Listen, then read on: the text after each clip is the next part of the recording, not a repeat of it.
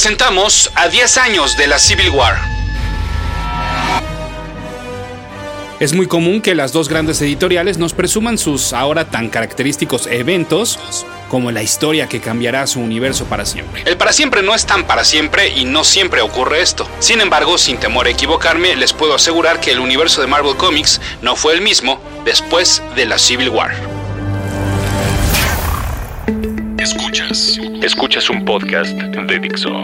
Escuchas a Capitán Pada y sus monitos. Capitán Pada y sus monitos. Cómics y fantasía con Héctor Padilla. Por Dixo. La productora de podcast más importante en habla hispana. Mi correo electrónico es el mail de pada.dixo.com. Esto es todo seguidito, el mail de pada.dixo.com. Y mi Twitter es arroba ese auto para que ustedes sigan a ese auto.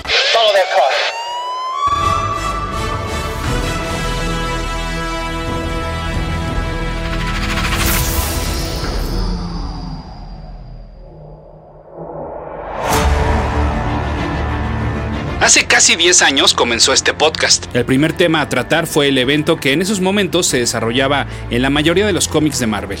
Era una historia que nos traía emocionados y cuyas consecuencias totales todavía no estaban publicadas o escritas siquiera. Era la Civil War de Marvel. Bienvenidos a este, el primer podcast de Capitán Pada y sus monitos. Este podcast original lo pueden encontrar aquí mismo en Dixo.com, ya sea en su posteo original o bien en un reposteo de hace un par de años que hicimos para todos aquellos que nos pedían subir los trabajos más antiguos. Lo único que tienen que hacer es poner Civil War en el buscador y listo. Por lo mismo, entonces, eh, volver a contar o platicar la historia resultaría un poco redundante y es mejor a la distancia hacer una valoración del evento. Crossovers internos entre los títulos de las editoriales han habido desde hace varios años, pero Civil War fue precisamente el que comenzó con esta fiebre de eventos como si de estrenos cinematográficos del verano se tratase.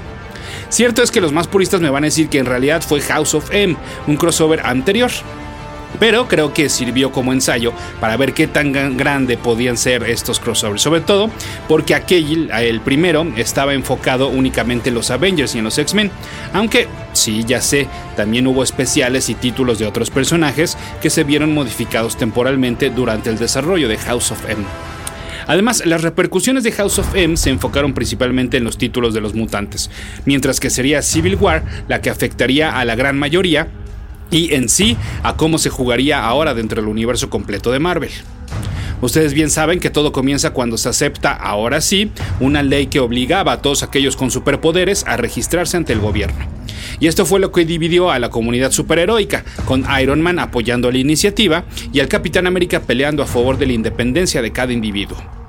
Y ya que mencionábamos pues a estos dos que encabezan cada bando, vamos viendo las repercusiones que tuvieron cada quien por separado.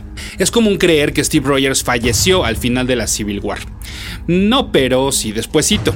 El rendirse para terminar con la guerra lo dejó en una posición vulnerable, literal y figurativamente. Y esto permitió que sus enemigos, encabezados por el Red Skull, lo asesinaran mientras estaba esposado y se dirigía a rendirle cuentas a las autoridades. Su lugar lo ocupó el Winter Soldier, es decir, Bucky, durante varios años, hasta que nos enteramos que en realidad el Cap no había muerto, sino que se encontraba en una especie de limbo atrapado entre el tiempo y el espacio. Al regresar todavía dejó un rato a Bucky portar el escudo, mientras que él, como el comandante Steve Rogers, organizaba y aprobaba nuevas alineaciones de Avengers. Capitán Pada y sus monitos. Al rendirse el Cap, se pudo declarar al Team Iron Man el vencedor, lo cual permitió que Tony Stark se convirtiera en la máxima autoridad en todo aquello relacionado con los superhumanos. Esto desde las oficinas de Shield, organización de la cual ahora era el director. Sin embargo, el puesto no iba a ser nada sencillo, ya que después de Civil War vino World War Hulk, que lo enfrentó nuevamente contra un ex compañero vengador, y luego vino Secret Invasion, que terminó con su periodo como director para que el puesto, junto con una nueva organización, es decir, Hammer, fuera ocupado por Norman Osborn. Vale la pena mencionar que la Civil War fue sin duda alguna el evento que catapultó a Iron Man como uno de los personajes claves del universo Marvel. Las semillas habían sido sembradas por su muy personal saga, Extremis, pero justo cuando parecía que se trataba de un gol aislado, el crossover del 2006 llegó para hacerlo un personaje interesante, clave e importante.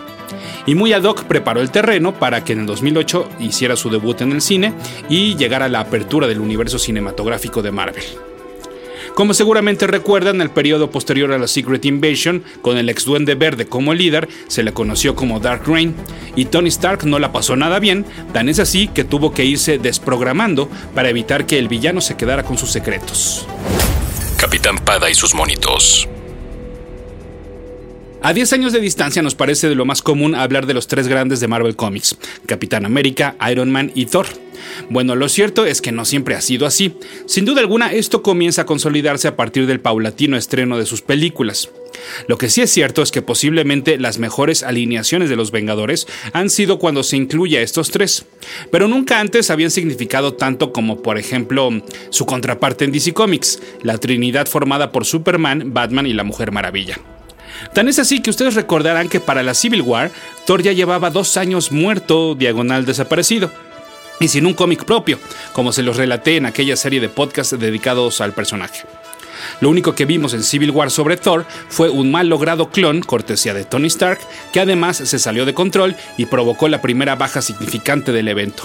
Lo cual entonces pues acrecentó la rivalidad y el coraje del Team Cap contra el Team Iron Man, no solo por la muerte de Goliath, sino porque el genio multimillonario playboy y filántropo había jugado a ser Dios y había clonado a Thor a las espaldas de todos. Ahora bien, no crean que no incluir a Thor y a Hulk dentro de la adaptación cinematográfica de Civil War es una cuestión de respetar la historia original. Porque mencionó a Hulk, ya que para cuando inició la Civil War, él ya se encontraba en su Planet Hulk, es decir, a millones de kilómetros de distancia de la Tierra. No, yo creo que más bien se trata de una cuestión de presupuesto y también de eh, pues de ayudar a que la historia se desarrolle de manera más sana. Y es que si no, si los hubieran metido, pues la pelea final seguramente iba a recaer entre estos dos, los seres más fuertes del universo cinematográfico, ¿no? Y es que además por obvias razones tendrían que haber mandado uno a cada bando, ni modo que uno solo se quedara con los dos, porque pues ahí ya había un ganador, ¿no? Es como cuando hacías equipos de fútbol en la escuela y siempre te, ganaban a los chidos. Porque además, para mí es muy claro, Thor hubiera sido Team Cap por ser un incondicional del líder de los Avengers, como lo ha dejado claro en varias ocasiones, y Hulk pues hubiera sido Team Iron Man, sobre todo en esta versión cinematográfica, en la cual Tony y Bruce se llevan tan bien. Y además él no hubiera eh, dudado en aceptar que si había un ser superpoderoso que necesitaba ser controlado, pues era el mismo. Y siguiendo en el tema de la pantalla grande, pues cuando se dio la noticia de que Spider-Man formaría parte de Capitán América Civil War, todos celebramos la incorporación del personaje al universo cinematográfico de Marvel, pero también hubo voces que aplaudieron el movimiento, argumentando que no se podía contar bien la Civil War sin un Spider-Man. Bueno, eso no es cierto. Primero que nada, recordemos que son adaptaciones y en las adaptaciones todo puede suceder. En segunda, porque el momento clave del hombre araña dentro de Civil War ocurre cuando éste revela su identidad secreta al mundo. Y ya sabemos que, por lo menos a los Avengers en el cine, eso se lo dejan a otro tipo de superhéroes. Lo de las identidades secretas no va con ellos, como dejó bien claro Tony Stark al final de la primera película de Iron Man. Y en tercera, porque lo que ocurre con Spider-Man dentro de Civil War repercute solo para Spider-Man y ni siquiera es factor clave en el desarrollo o desenlace de la misma Civil War. Así es, una vez que termina el evento, la tía May es herida de manera casi fatal por órdenes del Kingpin, y entonces el arácnido, portando nuevamente su traje negro, debe llegar hasta el rey del crimen buscando venganza. En este mundo no hay nadie que pueda salvar a la ancianita de su muy probable muerte, por lo que entonces la solución tendría que llegar de otro mundo. Y entonces, en el famoso evento One More Day, se salva a la tía May, se destruye el matrimonio de Mary Jane y Peter Parker y se provoca que el 99% de la población olvide que el fotógrafo y el superhéroe son uno mismo. Esto a su vez dio paso a Brand New Day, con una especie de Spider-Man reboteado, con el regreso de Harry Osborn a su vida, nuevos villanos, nuevos intereses amorosos, sin trajes armadura o nuevos poderes, y con un nuevo equipo o equipos de creativos, eh, escritores, dibujantes, y además también cambiaron el sistema de publicación de los cómics de El Hombre Araña. Capitán Pada y sus monitos. Los mencionados eventos en Marvel Comics no han parado, pero si pudiéramos ponerle una bandera al final de lo que comenzó en Civil War, sería entonces en Siege del 2010. También es muy común que los crossovers se publiciten con frases como un evento que lleva años construyéndose. Bueno, pues en el caso de Siege, como ya también se los había mencionado en alguna ocasión, este sí lo fue precisamente por todo lo que les decía, porque fue aquí donde termina el reinado de Norman Osborn y sobre todo se dio por terminada la ley del registro de superhumanos para que ahora, como ya les mencionaba, pues se le diera luz verde y libre a los equipos de Avengers y de que Steve Rogers tomara las riendas. Además fue en Siege cuando, después de muchos años, se reunieron nuevamente los originales Thor, Iron Man y Capitán América y gozaron de una nueva etapa en sus vidas, una mucho más colorida, feliz y sin tantas sacudidas. No por nada, la temporada post-Siege, eh, perdón, a la temporada post-Siege se le llamó Heroic Age. Esto hasta que llegó Fear Itself. Al año siguiente ya las cosas ya no estuvieron tan felices. Capitán Pada y sus monitos. Ahora bien, existen diferentes versiones de la Civil War. El evento fue revisado en el más reciente formato de los What If, que presentan versiones alternas de situaciones del universo Marvel central y que ahora desde hace algunos años se enfocan pues en las sobre todo los mencionadas sagas, los, los eventos. Así entonces, en el especial dedicado a Civil War se nos presentan dos historias. Una dice qué hubiera pasado si el Capitán América hubiera comandado a todos los héroes contra la ley de registro. En esta versión no hay un Iron Man que se le oponga, pues Tony Stark había fallecido víctima del virus extremis. Su principal opositor es este ser odiado llamado Henry Peter Gyrich, quien usa métodos mucho más violentos que los que pudo haber llegado a usar Iron Man. En la segunda historia, la pregunta es más directa. ¿Qué hubiera pasado si Iron Man hubiera perdido la Civil War? Y aquí lo que pasa es que Tony le pide ayuda a Steve. Entre los dos se enfrentan a Ragnarok, el clon de Thor, quien fuera liberado por Maria Hill. El conflicto termina cuando el Capitán América se convierte en el representante del registro de superhéroes, quienes gustosos acceden de confiarle sus secretos, pues al más puro de todos los superhéroes. Ahora también Civil War regresó como uno de los mundos de Battle World en las más recientes Secret Wars. Como ustedes saben, el mundo como lo conocíamos dejó de existir y entonces quedó un solo planeta formado por pedazos de otros mundos, de otros tiempos y de otras realidades. El pedazo de Civil War presentó una mezcla de realidad alterna, versión extendida de la historia y hasta un futuro posible. Personajes como Black Panther, Peter Parker, She-Hulk y Venom, ah, mezclados hasta inclusive con una pizca de Secret Invasion, formaron parte de esta miniserie. Y hablando de versiones alternas, existe una versión en prosa, en novela, del evento, cuyo responsable fue el escritor Stuart Moore en esta, uno de los cambios significativos que tiene con respecto al cómic es que la Civil War se lleva a cabo después de los eventos de One More Day, es decir, con un Peter Parker que nunca se casó con Mary Jane. Existe también un audiolibro basado en esta obra con una duración de 6 horas, con un CD para cada hora. The Warriors were on their feet. Fernandez his camera, preparing to follow them. Speedball grinned and toggled to the show opening on his player.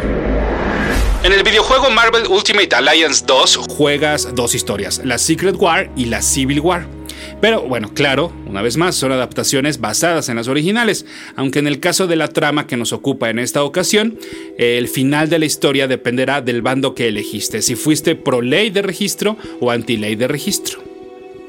Y por último, en la tercera temporada de Avengers Assemble, la serie animada, se sabe que irán apareciendo elementos de Civil War, aunque los 26 episodios que la comprenden están agrupados en realidad bajo el nombre Ultron Revolution. Capitán Pada y sus monitos. Todo esto es lo que ocurrió dentro del cómic, pero ¿y qué hay de los creadores de Civil War en estos 10 años? Pues bien, el dibujante Steve McNiven, gracias a su trabajo en esta saga, se ha convertido en uno de esos artistas que no necesita estar tan en activo como para llamar la atención. Y en diversas ocasiones ha sido un artista que inicia una serie o una etapa y así atrae lectores. Por ejemplo, él se encargó de los primeros números de esa nueva etapa de Spider-Man que ya les mencionaba. Posteriormente fue el responsable de los lápices de otra saga de Mark Millar que ha tenido repercusiones hasta nuestros días, y me refiero a Old Man Logan, en el título de Wolverine. Con el mencionado escritor, también es co-creador de Nemesis para el subsello Icon de Marvel, y miren, curiosamente estas dos sagas también podrían llegar al cine. En el 2011 se encargó de dibujar los primeros números de una nueva serie del Capitán América, con Ed Brubaker como escritor. En el 2013 lanzó una nueva serie de Guardianes de la Galaxia con Brian Michael Bendis. En el 2014, cuando regresó a dibujar al mutante canadiense, pero ahora eh, para narrar su muerte. en la saga Death of Wolverine, con el guion de Charles Soule. Y con este mismo se encargó de dibujar los primeros números de Uncanny Inhumans, tanto el año pasado como este.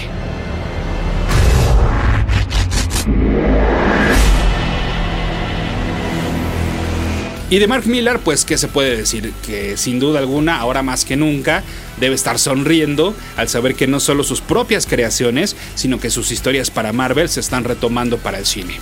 Como ya les decía, después de Civil War vino Old Man Logan, pasando por una breve etapa en el título de Fantastic Four. Y luego para el mencionado Icon comenzó su llamado Millerverse, con Kick-Ass en el 2008, Nemesis en el 2010, Superior en este mismo año, Super Crux en el 2012, año en el cual también salió The Secret Service, y ahora ya viene Empress con el dibujante Stuart Dimonen. Pero además, como ustedes saben, para Top Cow eh, realizó Wanted y para Image, Jupiter's Legacy, Jupiter's Circle, Starlight, MPH, Chrononauts y Hawk. De todos estos, los que no han sido películas o ya estuvieron en pláticas y se detuvieron, como fue el caso de Super Crooks, o bien ya se están planeando películas. Además, recordemos que muchos de los elementos de sus Ultimates fueron tomados por el universo cinematográfico para Avengers. Pero por otra parte, muchos de los elementos de sus Ultimate Fantastic Four fueron tomados para la más reciente película de los Cuatro Fantásticos y todos sabemos en qué acabó eso. Y es que al parecer, bueno, pues como todos, no siempre se puede meter gol porque se sabe que él desde hace unos años es asesor creativo para los proyectos de la 20th Century Fox que tengan que ver con los X-Men y los Fantastic Four. Y pues bueno, a veces funciona y a veces no.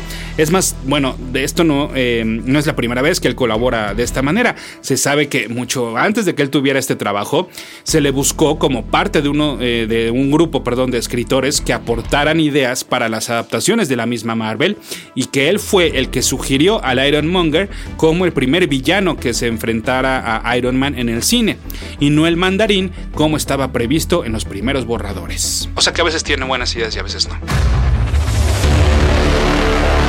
Así entonces, pues hemos revisado Civil War a la distancia, a 10 años de su lanzamiento y por supuesto muy ad hoc para el estreno de la película Captain America Civil War. Pero además, para celebrar, Marvel ya nos tiene preparado Civil War 2.